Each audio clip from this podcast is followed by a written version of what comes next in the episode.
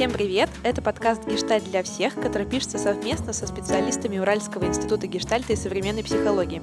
Меня зовут Аня Ягода, я журналистка и модератор этого подкаста. Со мной сегодня Андрей Алпатов и Аня Исупова. Всем привет! Привет! Сегодня мы поговорим о том, как наладить коммуникацию. Эта тема родилась у нас тогда, когда мы с Андреем и Аней обсуждали, что же мы такого можем обсудить в наших подкастах. И Аня рассказала мне о том, что очень часто люди спрашивают, что же делать, когда у них первая встреча, собеседование, какие-то важные разговоры, как нужно встать, э, куда посмотреть вначале, как э, поприветствовать. И, собственно, на этом вопросы и заканчиваются. И поэтому мы сегодня будем разговаривать о том, как э, не только начать коммуницировать, но и продолжать, как правильно завершить коммуникацию. И еще куча умных понятий и терминов, которые я не знаю, но об этом знают точно Андрей и Саня, и они сейчас об этом расскажут. Ну, мы вроде не планировали умничать сильно, будем ближе к народу. Да, правда, мы с тобой обсуждали запросы, так скажем, и было даже время, когда мне нужно было вести, скажем так, кусочек тренинга про вступление в контакт. Тренинг был прописан. Всем тренерам полагалось, в общем, говорить примерно одинаковые вещи. Речь шла про то, что контакт устанавливается буквально за несколько секунд, и, в общем-то, все сразу становится понятно про человека, как только ты его увидел. И, в общем-то, это самое главное — Нужно занимать открытые позы, смотреть прямо в глаза, дышать ровно желательно, ну еще как-то так в открытой позе принять еще позу, которая подходит под позу человека напротив. Желательно еще улыбаться. И при Конечно. этом еще нужно не волноваться и делать все естественно. Разумеется. И, в общем, извернувшись так в течение 20 секунд, вроде как успех тебе обеспечен. Понятно, что мы так с некоторой долей иронии про это говорим. С одной стороны, конечно, в этом тоже есть некоторый смысл. От того, как скажешь «здрасте» или «здравствуйте» или «привет», как правда посмотришь, наверное, довольно много зависит. Первое впечатление, по ходу, зависит. Но большая часть таких вопросов реально упускают момент, что контакт нужно не только установить, но еще и поддерживать в ходе всей беседы, переговоров, общения, а может быть в ходе всех отношений. И это очень важная история. Мы, в общем, решили поговорить про то, как наладить коммуникацию, и будем говорить, наверное, о таком самом часто пропускаемом этапе, который приводит, в общем-то, к нарушениям в коммуникации. Да, правда, можно говорить про то, как ее завершать, как начинать, но есть такая вещь, это про то, чтобы сориентироваться в том, кто сидит напротив тебя, и сделать это качественно. И, наверное, здесь важно отметить, что наша первая задача не столько придать какую-то незначимость и обесценить вот этим вот навыковым вещам. Они важны. И, например, на наших детских программах в институте с ребятами, когда разбираем тему знакомства, часто говорим даже о том, как, например, жать друг другу руку, чтобы это было правильно и комфортно. Все эти навыки имеют большую ценность, это так, но наш основной, скорее, тезис и такая идея, она про то, что очень сложно быть эффективным в общении, во взаимодействии с другим человеком, при этом не будучи собой. Если я буду думать, как я сижу, как я дышу, достаточно ли хорошо я улыбаюсь, то я могу потерять суть, суть общения, и это будет не очень хорошо. Ну да, вспомним объем внимания 7 плюс минус 2. А, и, в общем, вот, всё. вот, вот, вот, вот, это уже было умное слово, которое нужно расшифровать под звездочкой. А, человек может удержать внимание не так много вещей. Ну, 7 плюс-минус 2 от 5 до 9 вещей. Это могут быть вот эти небольшие вещи, типа какой у меня угол наклона улыбки, как я стою, куда я повернулся, что я сказал, отрепетирована ли моя речь, хорошо ли я оделся, все, я перечислила. И, и не хватит на главное. И опять же, ну я не знаю, можно прислушаться к своему опыту. Бывает так, что человек, э, с которым вы общаетесь, ну как-то не совсем так выглядит, или у него есть странные слова в речи, или он, не знаю, там сопит, или еще что-то делает вроде как не по протоколу, но при этом с ним интересно, искренне и тепло. И хочется продолжать общение, хочется делать, не знаю, великие дела вместе ну или не очень великие. Бывает так, что человек зашел, а, особенно грешат эти те, кто недавно сходил на какие-нибудь тренинги, где массово обучали коучингу. Может быть, а, может быть, называть можно по-разному, и там может быть хорошая начинка, а может быть не очень. Вот именно механическим вещам. Так стоять, вот так смотреть и желательно вот про это думать. Их сразу заметно. Мне вот сейчас в голову такая еще пришла метафора. Часто идет спор в интернете по поводу грамматических ошибок, насколько это плохо или, или это нормально. Так вот, если там текст написан интересный, полезный или важный, то количество грамматических ошибок уже перестает играть большую роль. Ну, оно нивелируется на них, немножечко. Ну, так, не то чтобы безразлично, но, по крайней мере, мы не придаем этому такого большого значения. И я верю, что здесь какая-то похожая история. Если получается основное, то не так важно, скрестил я ноги или поставил их по всем канонам. Ну тогда вот только что прозвучала фраза, что э, не столько важно, как войти в контакт или выйти из него, сколько сориентироваться в партнере. И если начать с э, каких-то основ, вообще с чего может начаться ориентация в партнере, то есть э, с какого-то вопроса или с какого-то наблюдения, с чего? С такой, наверное, мысли в своей голове про то, что самое главное сейчас понять, что важно другому. Все продажники знают, выясни а, боль клиента и надави туда, и продай все, что тебе нужно. А, и можно прекрасно пользоваться с более гуманными целями этим утверждением. Действительно важно что с партнером и о чем он сейчас. Не мое предположение, не то, что он должен там думать и чувствовать, а какая его потребность. Вот мы зачем встретились? Вот что он сейчас хочет. Да, часто говорят про то, что вопрос в лоб с самого начала, что ты хочешь, он, конечно, ставит иногда в тупик, а иногда вызывает желание обороняться. Тем не менее, это какие-то вопросы, утверждения, беседа про то, что надо тебе, что ты хочешь. Такая получается сверка часов. И это не про то, чтобы немножко так с агрессией и напористо попытаться выяснить суть и сразу же перейти к ней, а скорее про то, чтобы сориентироваться, что, для чего мы собираемся делать. И мне кажется, здесь важным моментом и таким помогающим может быть такая штука. Я могу видеть перед собой э, не столько человека, сколько какую-то роль. Ну, например, начальника или учителя – и тогда как раз вот эта вот ориентация, про которую говорит Аня, она становится достаточно сложной. И что здесь может помочь? Вместо этого увидеть реального человека со своими какими-то задачами, трудностями, а тот же самый босс, он такой же человек, и у него есть какие-то моменты, которые важно учитывать в общении с ним. Важность не обезличивания, избегания этого, мне кажется, это сильно способствует тому, чтобы как раз вот эта ориентация получилась и произошла.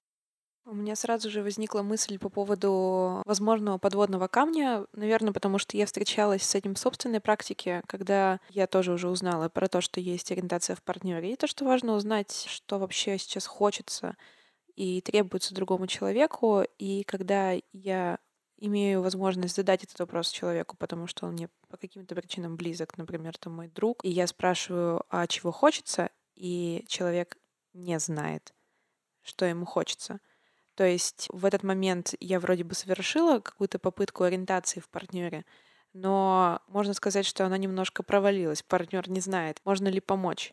Вопрос в лоб действительно очень редко дает настоящий ответ. Ну, пожалуй, реально крайне редко, иначе мы бы не говорили о сложностях коммуникации. И тут мы чуть-чуть делаем шаг назад, это про то, чтобы сделать все на тему установления контакта, неформального установления контакта, но он, правда, начинается с того, что о погоде, о природе, о том, чтобы всем было комфортно, о том, как твои дела, твои дела у меня, наша знакомая, вот это все. Вроде пустой разговор, но разговор про то, чтобы оказаться за этим столом нам с тобой вдвоим. Нужно же настроиться время. Кроме этого, история про то, что человек правда может не знать. Вы, может, вы встретились для того, чтобы узнать, что же ему нужно-то. Или вы встретились узнать, что нужно вам двоим, но у вас не было про это никакой идеи. Если это какой-то творческий проект, нужно создать поле, в котором будут рождаться идеи. Для этого должно быть много свободы, доверия, ну, опять же, наверное, так, того человеческого тепла.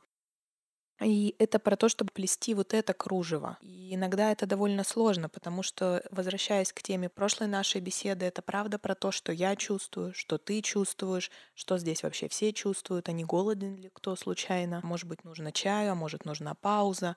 И это все про такую жизнь. И мне кажется, что это не какой-то сверхнавык, это скорее такая штука, которую порой время от времени мы все делаем. Например, если мне предстоит сложный разговор с супругой, то я, очевидно, буду сначала присматриваться, а в каком она состоянии, подходящее ли сейчас время, почему, почему бы не делать этого чаще, и это, как я верю, будет сказываться благотворно.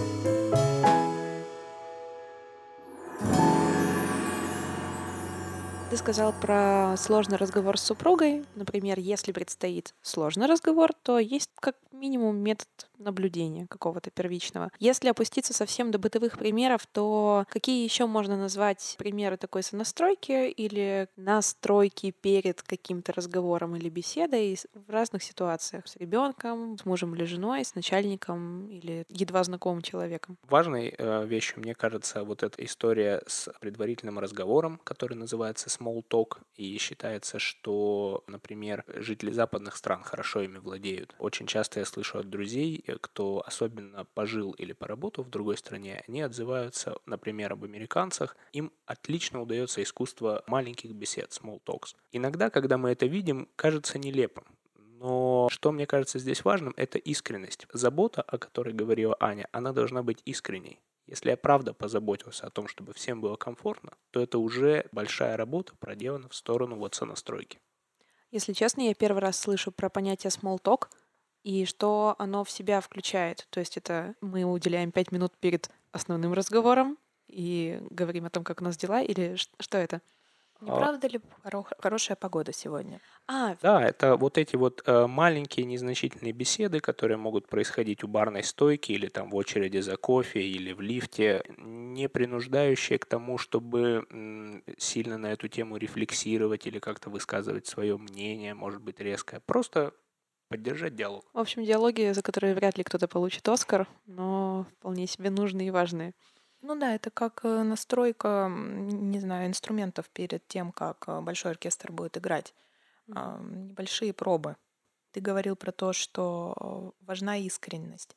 Так вот тут и работает только искренность. И меня каждый раз очень коробит, когда я вижу какие-то такие рекламы, призывы, там, не знаю, на тренинге, еще что-то, про то, что вот сейчас будет один единственный, ладно, 10 верных путей, как другого уговорить на то, что тебе а, нужно сделать. Меня коробит, потому что, ну да, уговорить, может быть, и можно с помощью там наезда или каких-то манипуляций, но это не про то, чтобы узнать, что хочет партнер, это невыгодно в долгосрочной перспективе.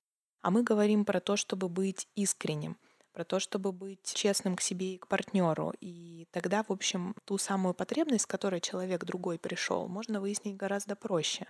Потому что вот не всегда ни с первого, ни со второго и ни с десятого раза, и даже под давлением человек сознается в том, что ему нужно на самом деле. Потому что это может быть не совсем принятая, удобная вещь. Может быть, она какая-то не совсем тут подходящая. Истории про наличие, там, не знаю, двойного мотива. Мы вот там встретились для того, чтобы решить какой-то вопрос. И кто-то не соглашается. Ну вот, никак не соглашается на вроде бы простую просьбу, знаю, там нам, к нам в институт приходят люди, и у нас на пороге нужно разуться. Ну, это такой своеобразный тест на то, что человек готов вступать в контакт или не готов. Не то, чтобы мы специально тест сделали, но так получается, что, в общем, довольно многое на входе становится понятно. И не всегда и всем удобно, правда, разуться. И то, как люди с этим обходятся, уже очень показательно.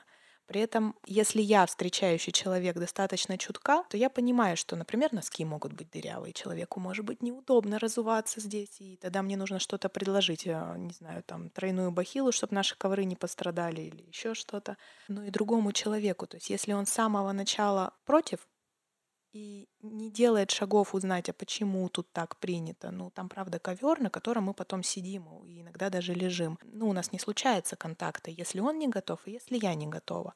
А если мы оба готовы быть искренни даже в таком маленьком вопросе по поводу «снимите обувь», заходя в наш офис, то контакт может состояться. Да, получается, что весь лед будет уже в коридоре останется. Ну да. Мне кажется, что люди, которые достаточно часто говорят э, о своих эмоциях и чувствах, э, которые могут признать то, что с ними что-то происходит, им, в принципе, легко говорить об искренности. Но я бы не сказала, что это качество, которое, а, в принципе, популярно. И вопрос тогда более такой глобальный и сложный, наверное, как э, научить себя быть искренним, прежде даже чем с кем-то разговаривать, прежде чем а, поделиться своей искренностью с другим, как начать быть искренним с самим собой, и можно ли вообще рядом с этим словом употреблять слово «инструменты», то есть, если какие-то инструменты научить себя быть искренним, но хотя бы какие-то маленькие секреты о том, как это может тебе поддаться. Для меня очень разные вещи про быть искренней с собой и быть искренней с другими. Ну, с другими я, так скажем, с разбега-то и не все и выложу При том, что я достаточно открытый человек. Я как-то мало за пазухой оставляю. Просто ну, по жизни как-то так. Правда, есть вещи, которые на переговорах не стоит вываливать с разбегу, и ребенку там говорить в каких-то трудных ситуациях то, что на душе у родителей. Да и там супругу, супруге не сразу скажешь а может и никогда чего-то не скажешь. И это тоже нормально. Ну, то есть там есть какая-то моя личная зона или зона безопасности, которую я вот так просто не вынесу. Но при этом могу быть абсолютно искренне с собой. Другое дело, что люди очень часто утаивают какие-то вещи или делают из них тайну, хотя там вообще ничего такого особенного нет. Типа не принято об этом говорить. Например, люди не говорят о деньгах, например, Иногда случаются совершенно забавные ситуации в семьях. К нам приходят на консультации семьи с какими-то там сложностями, и оказывается, что за 20 лет жизни они ни разу не поговорили о том, кто сколько денег в семью приносит и как это распределяется. Это неудобная тема, она так местами табуированная, она часто табуирована. Но жить вдвоем, вести общее хозяйство и не говорить на эту тему, ну это как-то очень хитро. И оказывается потом, что и у той стороны, и у другой были какие-то внутренние убеждения, препятствия, чтобы про это говорить. И честный разговор иногда сильно сближает. В таком вопросе, да. А для меня, если возвращаться к вопросу э, искренности и вот этой сонастройки, о которой мы говорим, мне кажется, что, ну, во-первых, искренность, она тоже бывает разная. Я могу быть вот совсем на распашку, то, о чем говорит Аня, могу быть просто достаточно открыт, но очень легко измерить если я выполняю что-то искренне, то и эффекта могу ожидать похожего. В противном случае есть большой риск, что снова все вот эти вот действия, которые я произвожу для того, чтобы установить контакт, свериться, что с моими партнерами, что с другими людьми, снова превратятся в какой-то набор механизмов. И тогда они уже ну, потеряют всяческий эффект. Еще такой важный момент, раз уж мы говорим об искренности, мне кажется, важно не оказаться э, в розовых очках, и, конечно, все эти навыки, они могут быть использованы в том числе и для того, чтобы получать желаемое от других людей. Например, там в рамках манипуляций, когда мы завуалированно пытаемся заставить человека сделать что-то, что ему, может быть, не хочется или не хотелось бы делать. И в этом отношении, конечно, есть такой риск, что я всему научусь и буду использовать, ну, как бы нечестно, да, вести такую вот немножко грязную игру по отношению к другим людям. Опять же, с другой стороны, моя вера в то, что другие люди достаточно хорошо умеют чувствовать фальш. Если я не искренен, то и другим станет быстро это понятно. Ну да, другие люди тоже не дураки. Эмоциональный интеллект, хоть и мы говорили про его развитие, он ведь не нулевой. Э, даже у любого среднего человека, то даже кто и, может, не слышал это словосочетание. То, что другой врет, на переговорах однозначно играет не на руку тому, кто врет. Может быть, в ближайшей перспективе человек забирает какой-то кусок, но осадочек-то остается. Ну и дальше человек может быть в каком-то сейчас выигрыше. Разворачивается то, что называется войной. Кому это выгодно? Любителям войны, очевидно. Да, если человек пришел на встречу для того, чтобы повоевать, ну, я имею в виду словесно, а нереальное применение оружия, то, ну, может, он и получил свое. Ну, тогда рецепт совсем прост. Вари и делай все для того, чтобы другому рядом было плохо. Мы можем просто вырезать это. Это утверждение, поставить его на заставку. Ври и делай все, чтобы людям было плохо.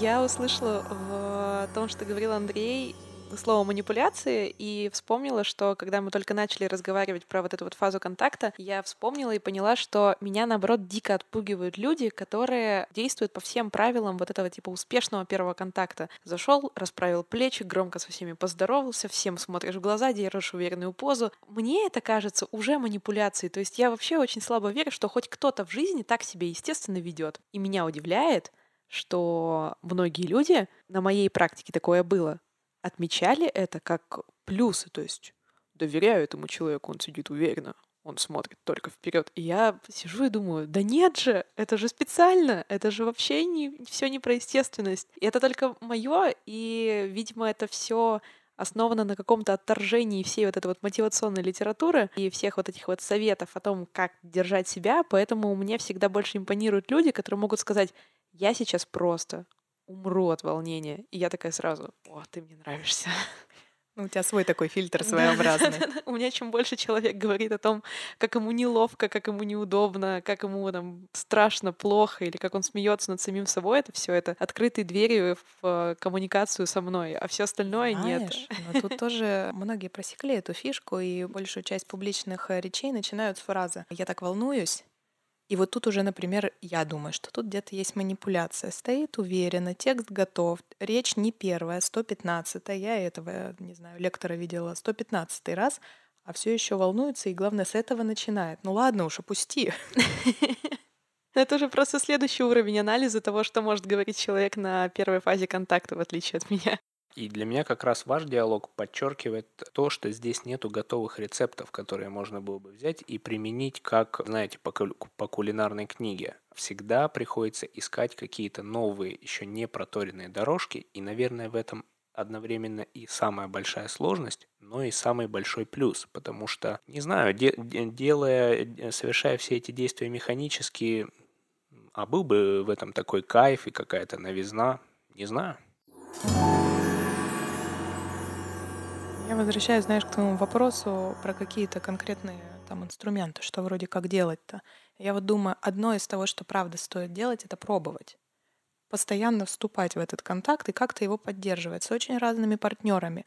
Они, каждый человек очень уникален. И к одному нужно вначале вроде бы сказать, как ты волнуешься, ежели ты и правда волнуешься. Иначе, как мы уже говорим, это какая-то тоже странность и манипуляция скорее. Рядом с другим вроде как и не показывай спину-то. Правда, сиди прямее и смотри прямо в глаза, а то как бы что не было.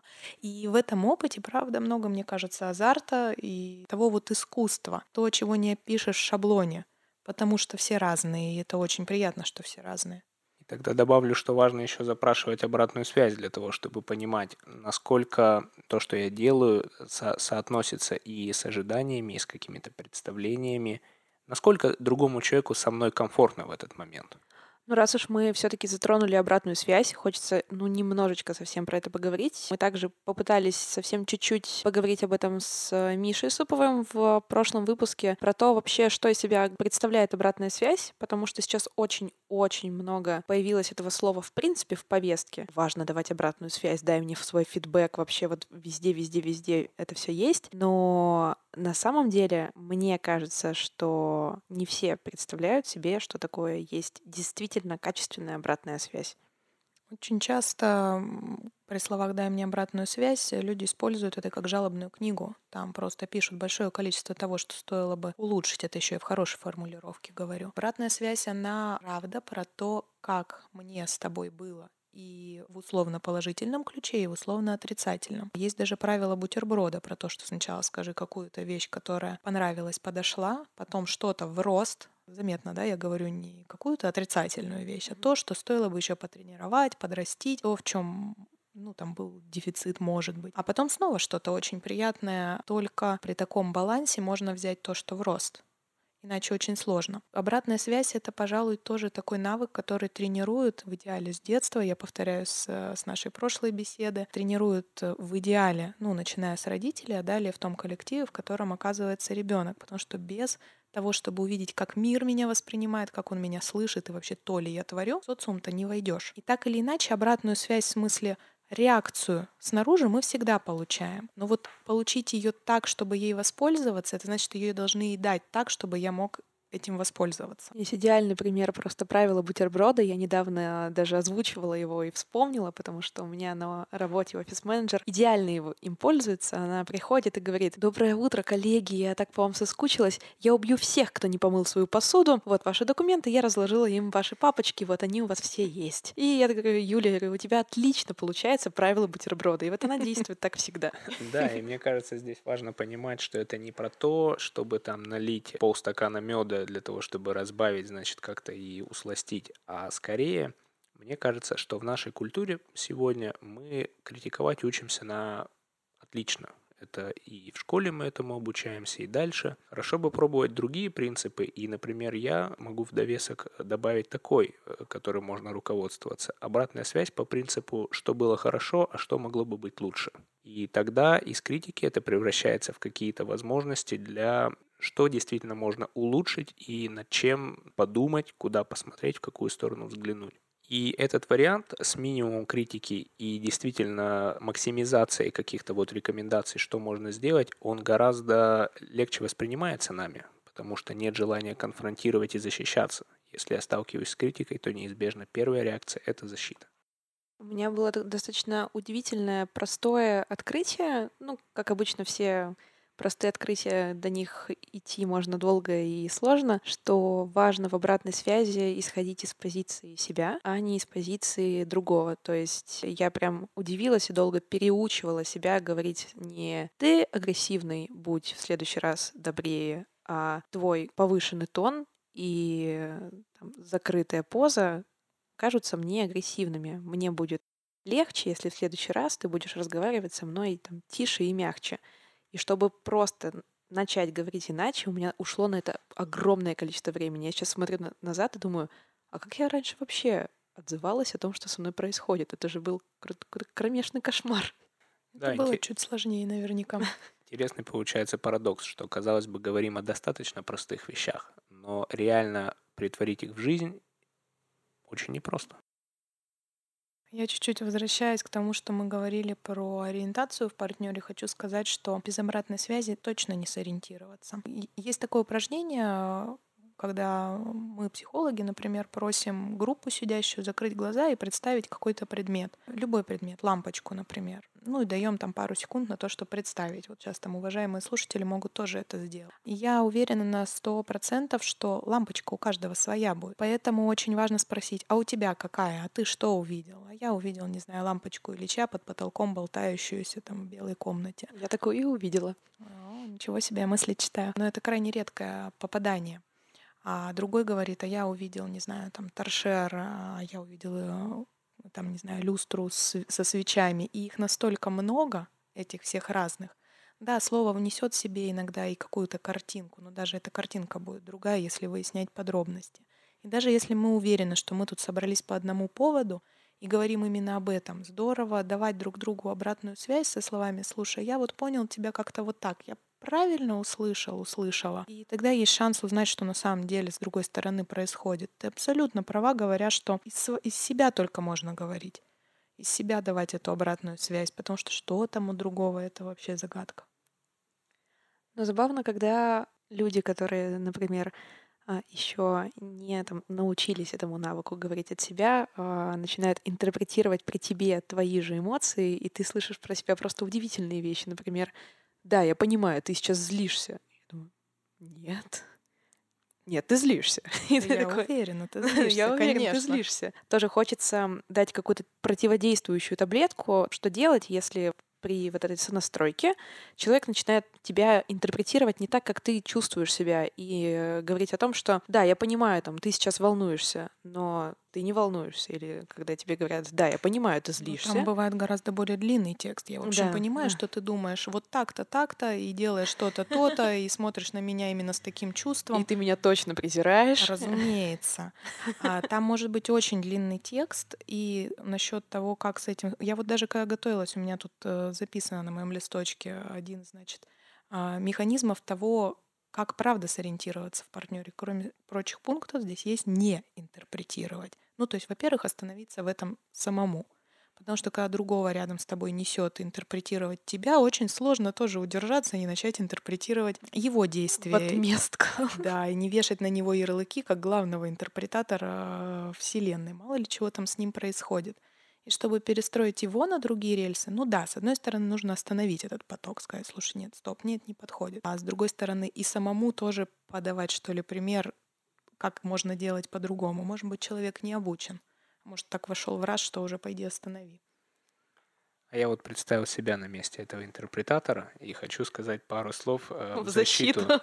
И мне кажется, что это уже большой шаг вперед. Если я э, постепенно перехожу от того, чтобы там как-то уж совсем открыто сагрессировать по отношению к другому человеку, к тому, чтобы говорить об эмоциях, это такой большой шаг вперед, который скорее важно поддержать. И, конечно, на этом пути ну, будут возникать какие-то ошибки и сбивки и непонятные ситуации.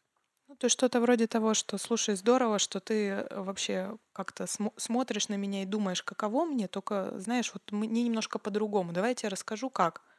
Да, правда. Здорово, что человек обращает внимание на того, кто сидит рядом. Ну, подумаешь немножко иначе, чем хотелось бы. Нам тут часовой указал на часы. Пора заканчивать. Да, поэтому я думаю, что мы можем попрощаться. С вами был подкаст «Гештальт для всех», и это Аня Ягода, я журналистка и ведущая этого подкаста. Я Андрей Опатов, психолог. Всем пока и до следующего выпуска. Я Анна Исупова, тоже психолог. Услышимся. Пока-пока.